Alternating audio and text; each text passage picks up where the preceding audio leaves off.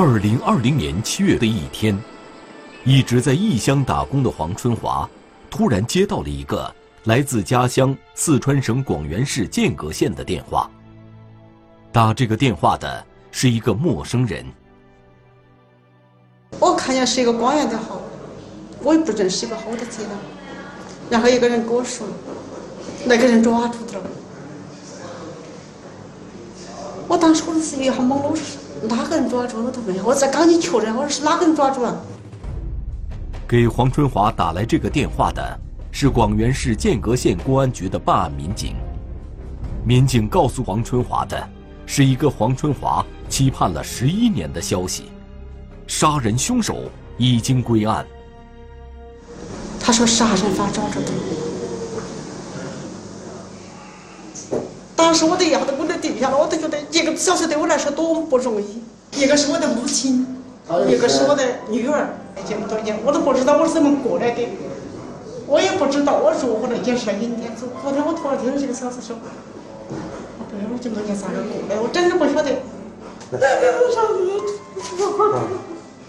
那抓住这个人多不容易，多不容易。消息突然而至。黄春华感到难以置信，继而悲喜交加。他想到十几年前，也是这样一个电话告知他，母亲和女儿被人残忍杀害。得知不幸后，他的生活犹如人间炼狱。没得家，我们找到你的就因为这件事情，我们当地的人都觉得。觉得我就像一个废人一样，我的娃娃就面看这个样子，我就说出一句话：我没得任何行动，我没得任何反应，但是我是个傻子？是个废人。身为女儿，黄春华失去了母亲；而作为母亲，凶手夺走了她唯一的女儿的生命，同时失去两个至亲。黄春华万念俱灰，内心受尽煎熬。这些年，凶手迟迟未能归案，和黄春华一样不能释怀的，还有剑阁县公安局的办案民警。当年，这桩案件在剑阁县曾引起不小的恐慌，对我们整个镇、整个县是非常大的震动的，因为。一案杀死两人，在我们这个小地方来说，这种情况是很多年没有的事情了。这桩在当地引起恐慌的案件，发生在二零零九年二月二日正月初八。当时春节的喜庆气氛未尽，但是剑阁县公安局的数十位民警，却已在赶往距离县城六十公里外的龙源镇登云村的路上。这天早上。他们接到报警，龙源镇登云村发生命案，案发地点位于登云村被群山围绕的一户农家。还没走进院子，办案民警就感到一股浓重的血腥气扑鼻而来。我们就说刑警大队的侦查员和技术人员，呃，赶到现场过后，哦，当时现场就发现有两具尸体，有一具。尸体呢是经过医院抢救来的，就说还有那些纱布啊，上面在妇女身上的，但是啊，已经抢救无效，宣布死亡了。现场当然很惨烈的，地上到处都是血。薛松案发时刚刚加入刑警队不久，他说，案发现场的惨状，不仅令他这样的新人感到震惊，就是有着多年办案经验的民警，也感到目不忍睹。案件发生在死者赵老太家的院子里，年过六旬的赵老太仰卧在地上，身下是一大滩鲜血。一米外，赵老太十六岁的外孙女圆圆也浑身鲜血，躺在血泊之中。是婆孙俩，一个一个是婆婆，一个是外孙女。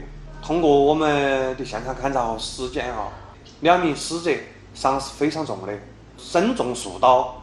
而且头部属钝器，反复多次打击，伤势非常的惨烈。伤者都是集中在头部，呃，有这种锐器伤，也有钝器伤，重的集中在头部，颅内有出血，颅骨有骨折，都是有这种锐器的砍伤和钝器的击打伤，是这种大面的破中破中血迹一成片的这种，呃，多数围这个尸体周围。应该说，凶手是说，在这种这种这种情绪比较失控的状态下，对他对他实行的攻击。经法医鉴定，赵老太和圆圆是被他人用锐器、钝器击打头颅，导致颅脑损伤而死亡。警方在案发现场找到作案工具，一把带血的菜刀和一块沾有血迹的砖块。从作案手法来看，凶手与死者一家必定有着极深的仇恨。当时，对于警方来说，最为紧迫的是尽快查清凶手是谁。案发前到底发生了什么？作案后凶手的去向？新春佳节，小村突发血案，六旬老人和花季少女惨遭杀害。墙角的旅行包，遗落的身份证。警方锁定真凶，嫌犯却人间蒸发，没有踪迹。剑阁警方开始了一场历时十一年的追逃之路。致命关系一线正在播出。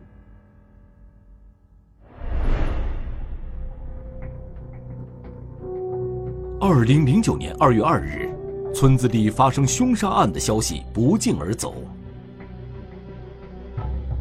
当时全村的人，因为是过年期间人很多，全村的包括附近的来了很多人，因为当时正处于五幺二重建，很多包括这个在外面做活络的、包工的、打工的，哦，人还是很多的，应该说有至少有几百人。又都起来公安局、公安机关破这个了嘛。在围观的人群中，有了解情况的村民向办案民警介绍。死者赵老太是典型的农村妇女，平时靠种地为生。她性格泼辣，做事勤快，平时与外界接触不多，没听说她与谁结下杀身之仇。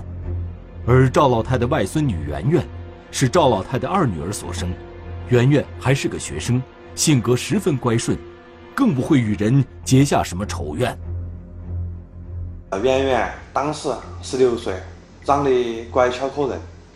呃，正在读高中嘛，是家里面的呃长中宝。当圆圆死了过后，其他对他们家庭应该说打击是巨大的。究竟是什么人会对婆孙俩下此毒手？当时另一位村民说，春节前他偶尔路过赵老太家，听到院子里传出争吵声。是腊月二十九，这一次呃，有旁边有邻居听到他们的对话，这个争吵过后，哦，赵老太骂人呢也骂的比较凶。村民说，当时他看到和赵老太发生争吵的是一个年轻的陌生男子，他隐约听到那个男子提到了钱，当时赵老太非常愤怒。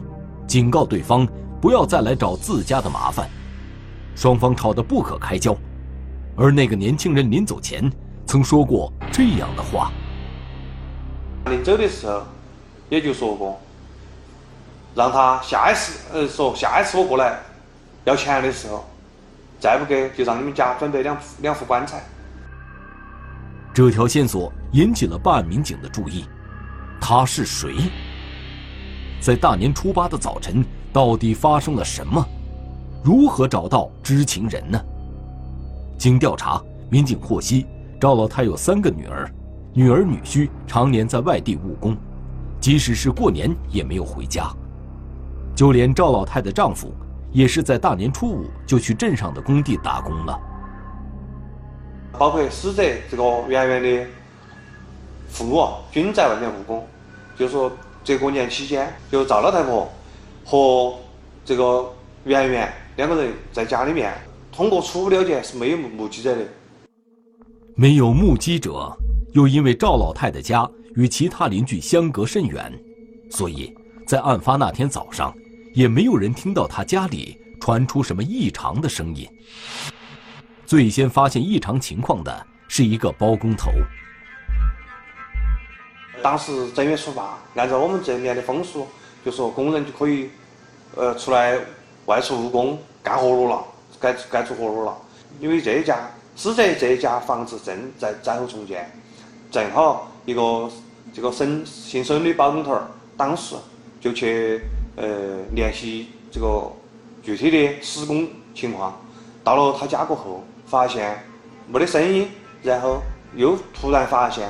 在院坝中躺了两具尸体，遍地是血，马上就向公安机关报案了。血案被人发现时，凶手已经不见踪影。办案民警把侦查重点放在案发现场，从细节入手，还原命案发生过程。经勘查，赵老太家中没有被翻动痕迹，凶手不像是为财而来。此外，赵老太和圆圆都倒在院子里，尸体没有被拖动过的痕迹。显然，这是第一现场，而从血迹分布以及两名死者倒地位置来看，也能证实这一判断。由此分析，赵老太与嫌疑人之间并不十分熟悉。赵老太没有允许对方进入家中，而是在院子里发生了争吵，继而发生惨案。同时，从两名死者的伤情可以看出，嫌疑人身强力壮，出手毒辣。赵老太和圆圆有过挣扎。但无力反抗。而最引起警方注意的是，他们在院子的一处角落发现的一个旅行包。挎包，橘红色的挎包，旅行包。然后我们旅行包，我们对旅行包进行一个一个详细勘查，里面有衣物。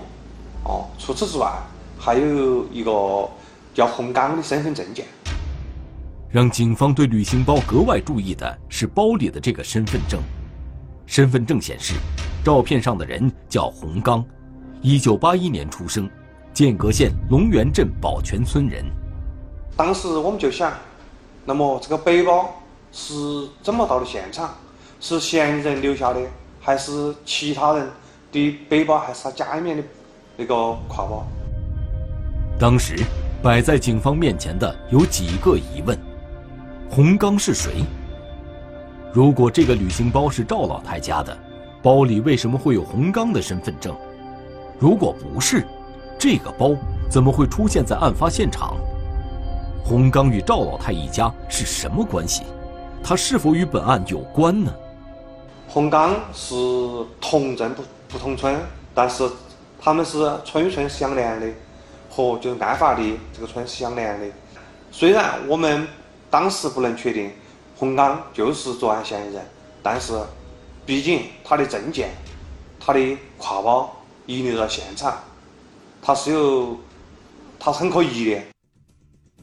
经初步调查，洪刚与赵老太一家没有亲戚关系，但与赵老太外孙女刘丽关系非同一般。然后我们通过后期走访，嗯，洪刚是和这个赵老太的。孙女是有恋爱关系的。赵老太的外孙女刘丽时年二十五岁，是赵老太的大女儿所生，和死者圆圆是表姐妹。案发时，刘丽在浙江一带打工，春节期间也没回家。洪刚为何会独自前来？他与赵老太婆孙俩的被害又有何关联呢？结果我们到他家去调查走访。的时候，或者对他进行初步控制的时候，发现他已经不知去向。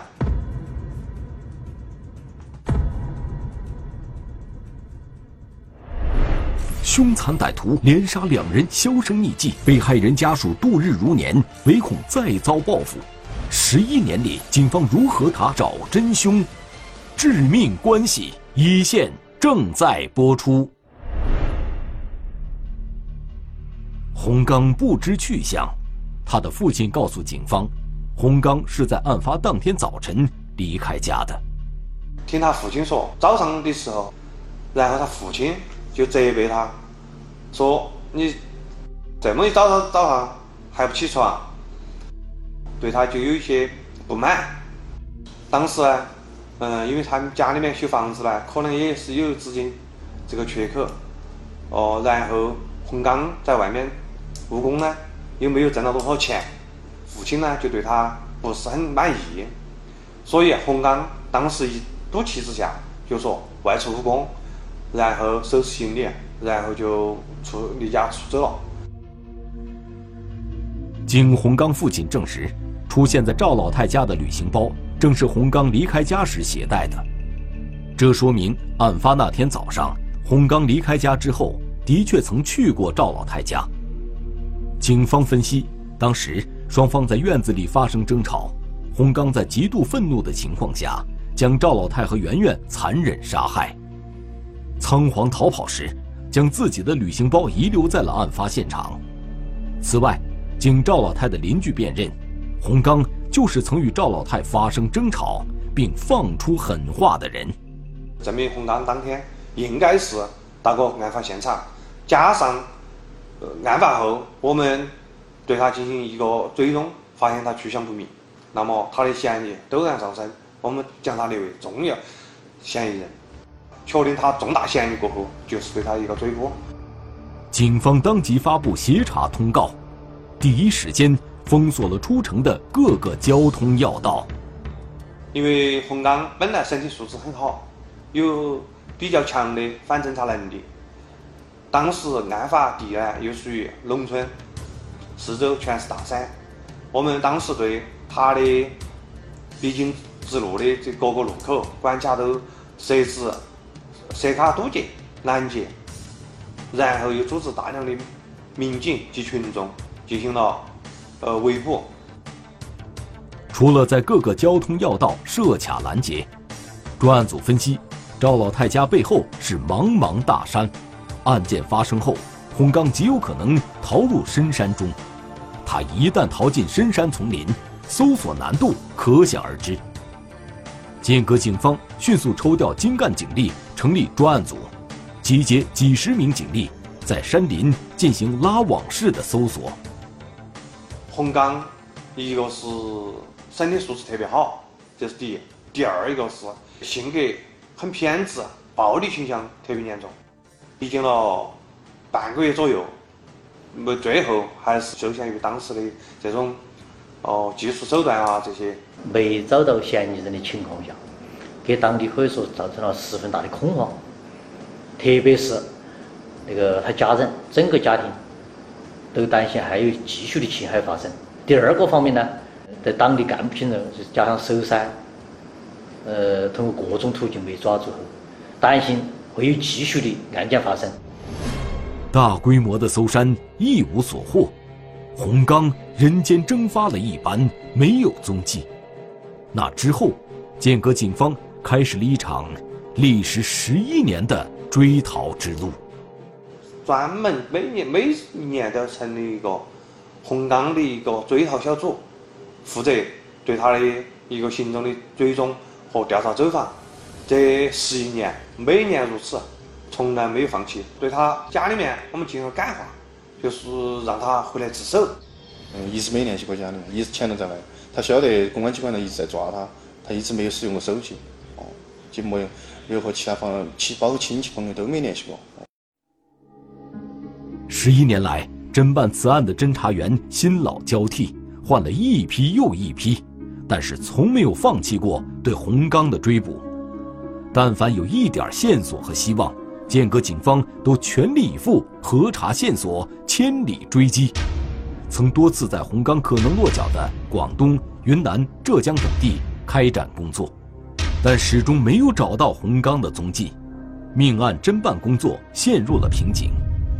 案子的这个侦破过程，确实的艰辛和我们的煎熬，和这这一代的刑侦人的一种一种一种一种刺痛来说，真的是刻骨铭心。而死者赵老太的二女儿，死者圆圆的母亲黄春华，命运被彻底改变了。一个是我的母亲，一个是我的女儿。我们的家也不那么了，我们娃子给我们家带来真的好大好大的伤害。而且我回到，我见都没见到他，所有的尸和现场的所有东西我都没看到。但是我们的娃娃受到什么伤害，他的受到如何的痛苦，我能想象得到，我也能体会得到。当圆圆死了过后，其他对他们家庭应该说打击是巨大的。他母亲和父亲为此事离婚了，这个整个家属关系破裂了，家破人亡。家没了，这些年黄春华独自在异地打工，再也没有回过家乡。同时痛失两位亲人，痛苦像一张无法挣脱的网，时时禁锢着他。生活失去了动力，没了指望，黄春华整日精神恍惚，日子过得孤苦无依，十分凄凉。除了黄春华，死者赵老太的外孙女刘丽也背井离乡，时刻被失去亲人的痛苦折磨着。让刘丽感到愧疚的是，当初不该与洪刚建立恋爱关系，牵连了家人。刘丽出了这个时候，因因为她当时没不敢回老家，因为听闻这种事情，你毕竟死死的是她的婆婆，她的妹妹，她就没回到当地老家。那个时候一直一直躲在外地，因为那个时候洪刚也在在潜逃在外，他对这件事情还是内心还是比较自责，因为死人毕竟他是去亲属嘛，至亲至亲的人。找到嫌疑人洪刚是所有的人最为迫切的愿望。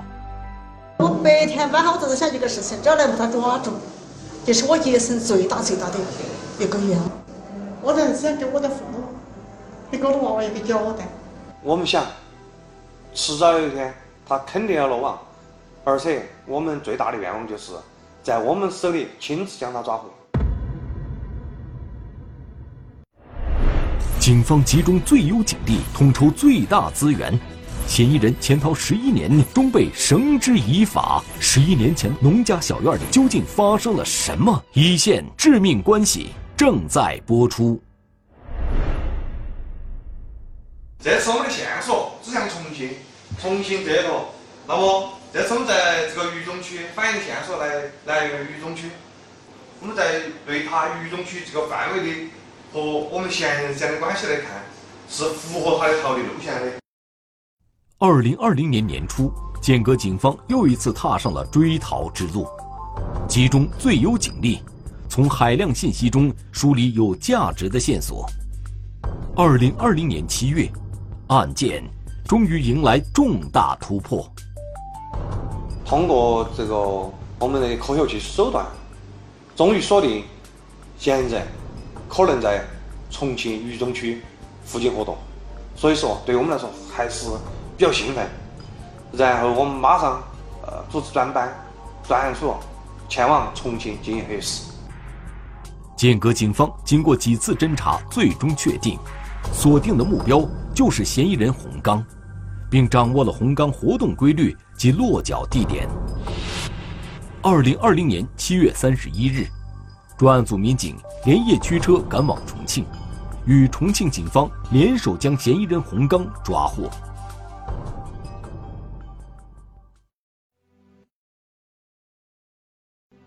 那你等了很久了。是我等了这么多年，我不想到是一夜，我终于等到这个消息，我终于等到这一天了。我终于等到这一天了，真的不多。不要哭了，不要哭了，不要不要哭了，你擦呀擦呀。我想问他，他为什么要这个样子？因为我们跟他没得正果关系，我们跟他一点儿关系都没得。他为什么这么？凶人这么惨，我们跟他还没得冤也没得仇。为啥子把我妈我娃子成那个样子，扛成那个样子？得知嫌疑人洪刚被抓获归案，黄春华压抑多年的痛苦情绪在这一刻得以宣泄。他的疑问是：赵老太和圆圆与洪刚无冤无仇，洪刚因何下此毒手？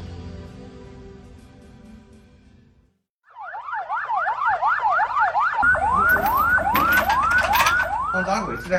都放到案板中间。案板中间呢？来，好，我知道来照相。来，这个来嘛，这儿这儿来吗？这儿来吗？这个位置来。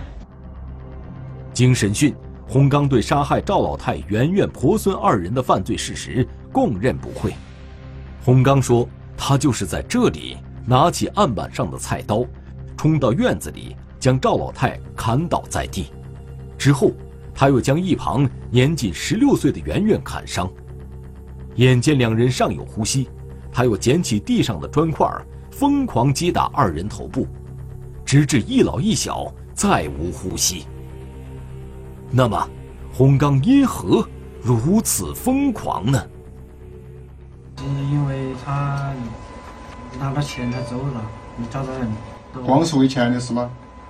就那就为就为钱的事，为啥子要杀了一个一个老太婆一个娃儿呢？洪刚所说的“他”，是指死者赵老太的外孙女刘丽。根据洪刚讲述，他之所以执着地向刘丽讨要那笔钱，是因为爱而不得。洪刚和刘丽他们是零七年通过在广东东莞务工的时候认识的，因为大因为他们双方都是见过老乡，平时走往比较近。那个时候，洪刚对刘丽对呃产生好感，都从都呃在追求她。然后他对刘丽展开了猛烈的追求。当时其实刘丽是一个有夫之妇，但是，呃，洪刚已经顾不了这些了。当年在洪刚猛烈的追求下，已经结了婚的刘丽动摇了。不久，刘丽回到家乡，向丈夫提出解除婚姻关系。当时，男方提出的要求是退还结婚支出的一万元彩礼钱，而刘丽自己没有积蓄，就在红刚处要了一万元钱，用于退还男方彩礼，最终结束了这段婚姻关系。红刚也跟随回去了。那个时候，红刚对刘丽穷追不追，对她爱情还是比较比较比较执念，还是比较深，一直在村上都扬言要跟他两个非要在一起。对于刘丽这种不顾一切的做法，他的家人都不支持，对红刚也很排斥。女方的老家觉得，觉得呃洪刚就是洪刚呃刘丽之前的婚姻就是因为洪刚的介入才导致呃刘丽离婚的。离了婚过后呢，刘丽和洪刚又一同前往浙江务工。但是，这段感情发展的并不顺利，仅仅两个月的交往，刘丽就心生去意。务工期间，他们两个发现这个性格和感情都不合适。刘丽觉得洪刚他性格比较极端，每次因为小事发生吵架过后，呃，洪刚就会动手殴打刘丽。刘丽就发现洪刚有重大的暴力倾向，而且性格也也比较偏执。他给洪刚提过分手，但是洪刚是不同意的。然后还威胁他，如果分手，那么你家里还有一家人，言下之意，威胁他全家，对他全家的生命健康是有威胁的。多次争吵之后，忍无可忍的刘丽偷偷离开了洪刚。当时刘丽离开过后，洪刚到当地四处查找，呃，然后通过洪刚的哥哥，又将刘丽，呃，就这个喊回来了，把刘把刘丽叫回来了，然后商量，就说和平分手的事情，要求刘丽给洪刚支付一万五千块钱。当天晚上的时候，就是太后的当天晚上过后，刘丽又趁其不备，单独外出了。刘丽去意已决，按照约定，她给洪刚的银行卡里转了一万五千元钱。打了一万五，这个啥意思嘛？应该是借了一万块钱，他的卡里面取了一块钱，还有他用过的钱。用的钱嘛？他离开过后，他就不敢接这个洪刚的电话，把洪刚电话就设成黑名单，然后换换掉电话，嗯，然后呢，也不能够和洪刚认识的熟人接触。随后，洪刚就在当地，就温州当地附近发动所有的工友及其他本人四处查找，但是最终没有查到刘丽的这个下落。二零零八年九月，洪刚来到剑阁县刘丽的老家，不顾刘丽已经把钱转给他的事实，以要钱为名寻找刘丽，而刘丽并未回家，人没找到，但洪刚恋爱失败已经在洪刚所在的村子里传开。洪刚偏激地认为自己颜面尽失，心中逐渐对刘丽生出恨意。他们都晓得我回来，因为在农村那个那些人都比较爱打听那些事，一回来都晓得我跟这个两个啥子，又是吹了，又是啥子把钱拿跑了那些事，很丢人的事，因为都不好意思说那种事，有怨恨，那肯定有怨恨。他对刘丽的感情执念还是比较深，他从头从开始到追求到最后，他还是一直比较喜欢刘丽。他的目的不是找刘丽要钱，他的最终的目的还是希想和刘丽两个在一起生活，乃至到后来结婚。他应该是一个因爱生恨，一个这个长期积累，然后一个突然爆发，也也这也是他一本性的一个体现。他是很残暴的，很偏执的。暴力倾向很严重的一个人。二零零九年春节前，洪刚以要钱的名义，曾两次到刘丽家里寻找刘丽。对此，刘丽的外婆赵老太很反感，双方发生了矛盾。赵老太婆一直也不清楚他的情况，因为洪刚还是说，他跟刘丽在浙江务工的时候，刘丽用了他很多的钱，他要他要求刘丽还他的钱。赵老太婆之前呢，对他和刘丽这段谈朋友都不是很赞成，所以说，所以说刘洪刚每次跑到他们屋头来要钱的时候，他和赵老太婆都发生过几次口角。当时，洪洪刚对赵老太是非常憎恨的，认为赵老对赵老太对他态度极差，对他也是一种侮辱，对他两两个人的关系是一种否定。赵老太又把他。轰出来过后，当时他也撂下狠话：“我下次再来，你不给钱，你们家不给钱，你们家就准备两副棺材。”二零零九年二月二日正月初八的早上，洪刚因为起床较晚被父亲责骂，洪刚赌气拿上旅行包离开了家。之后，心有不甘的他再次来到刘丽家，当时赵老太正在厨房洗脸，洪刚便站在院子里。要求赵老太替刘丽还钱，但是刘丽这此时她也没在家里面。当时到了刘丽家里面，只是赵呃赵老太婆和她一个小呃圆圆在家。赵老太婆看到洪刚又来要钱，双方因为又是发生口角。口角过后，赵老太婆当时呢也比较气愤，就她正在洗漱，洗漱的时候他把那个洗脸水泼到了洪刚的身上。因为屋里吵架，我都我都没两个对骂噻，骂两下儿他的。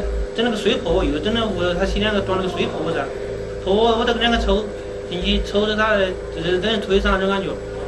嗯推搡我那时是很气的，因为当时我都看到菜桌那个他案板上不是那有个案板吗？是已经晓不得为啥子了，都控制住啊，嗯，都冲动了，都开始乱，晓不得不计后果了，那是晓不得啥子了。